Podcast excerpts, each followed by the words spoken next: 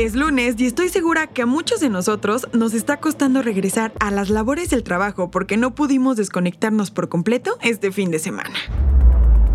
Soy Carolina Lomas y vamos con N Diario, un producto de N Podcast. No olvides suscribirte, activar la campanita de notificaciones y visitar nuestra página nmas.com.mx para más contenido. Este lunes 29 de mayo, los trabajadores mexicanos tienen el derecho de desconectarse de sus dispositivos digitales. Desde abril de 2021, el Senado ha ido reformando la Ley General del Trabajo con la finalidad de permitir que las y los empleados puedan desconectarse de las comunicaciones electrónicas que estén relacionadas con su trabajo. Esto se hizo para asegurar que se respetara realmente el tiempo de descanso y que pudieran disfrutar de su vida personal fuera del horario laboral. Entre las muchas regulaciones que se han hecho a la ley en los últimos meses, hubo reforma al artículo 68, que indica, mucho ojo, que ni tu empresa ni tus jefes pueden enviarte mensajes de texto o correos electrónicos dándote indicaciones o recordarte lo que debes hacer al día siguiente una vez que haya terminado tu jornada. Esto se hizo para cuidar la salud mental de las personas y evitar el agotamiento físico, mental y emocional. Y bueno, también sirve para hacer una división clara entre la vida laboral y la vida personal, especialmente para los trabajos a distancia que han provocado que la gente esté hiperconectada. Si quieres empezar a ejercer tu derecho a la desconexión digital, los expertos recomiendan lo siguiente. Desactiva tus notificaciones. Configura los mensajes de autorrespuesta tanto en tu correo como en tu WhatsApp. Establece un canal de emergencia para atender únicamente temas extraordinarios, y finalmente, aprovecha tu tiempo de ocio para descansar y recargar energía. ¿Y tú, sabías que como trabajador tienes derecho a desconectarte del trabajo los fines de semana? Responde a nuestra encuesta en los comentarios.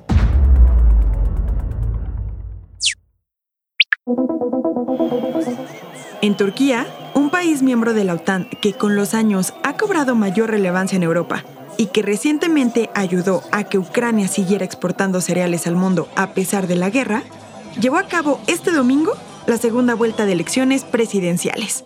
¿Cuál fue el resultado? Después de 20 años en el poder, Recep Tayyip Erdogan gobernará Turquía por cinco años más, tras vencer al candidato opositor Kemal Kılıçdaroğlu. Se ha determinado que el señor Recep Tayyip Erdogan recibió el 51,91% de los votos y el señor Kemal Kılıçdaroğlu recibió el 48,09% en el conteo de votos en todo el país. Erdogan llegó como el favorito luego de que el pasado 14 de mayo ninguno de los candidatos consiguiera la mayoría necesaria para ejercer como presidente. Lo curioso es que las encuestas previas a la primera vuelta mostraban que la gran mayoría del electorado realmente deseaba un cambio. En 2003 fue designado primer ministro con el partido Justicia y Desarrollo que él mismo fundó. Ejerció ese cargo hasta 2014, que fue cuando se convirtió en presidente de Turquía. Ganó popularidad principalmente en dos grupos.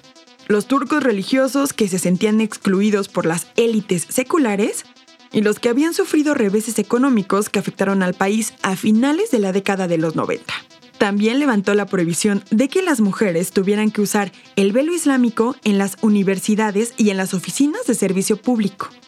A pesar de esto, él ha condenado repetidamente el feminismo y ha dicho en varias ocasiones que el rol principal de las mujeres es ser madres y esposas ideales.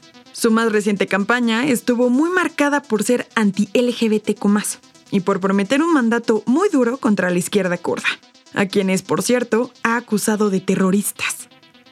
Erdogan proclamó su victoria este mismo domingo, después de vencer al centro izquierdista Kemal Kılıçdaroğlu, el líder de una coalición de seis partidos opositores que desde un inicio se presentó como un conciliador que busca unir a la dividida sociedad turca.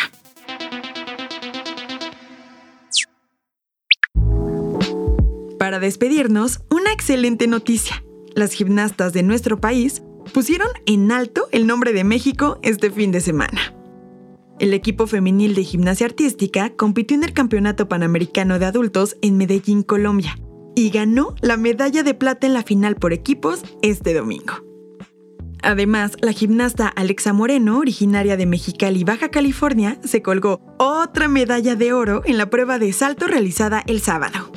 Y por si no se enteraron, Los Tigres se coronaron campeones del torneo Clausura 2023 de la Liga MX la noche de este domingo. Jugaron de visitante contra las Chivas en el estadio Akron y después de terminar 2 a 2 en el tiempo regular, se fueron a tiempos extras. Con un gol de Guido Pizarro en el minuto 110, los felinos se convirtieron en campeones contra todo pronóstico. Con esto, Tigres suma 8 títulos de primera división en el fútbol mexicano. Muchas, pero muchas felicidades. Esto fue todo por hoy. Que tengas un excelente inicio de semana. No olvides suscribirte, activar la campanita de notificaciones y entrar a nmas.com.mx para más contenido. Nos escuchamos en el próximo episodio de N Diario, un producto de N Podcast.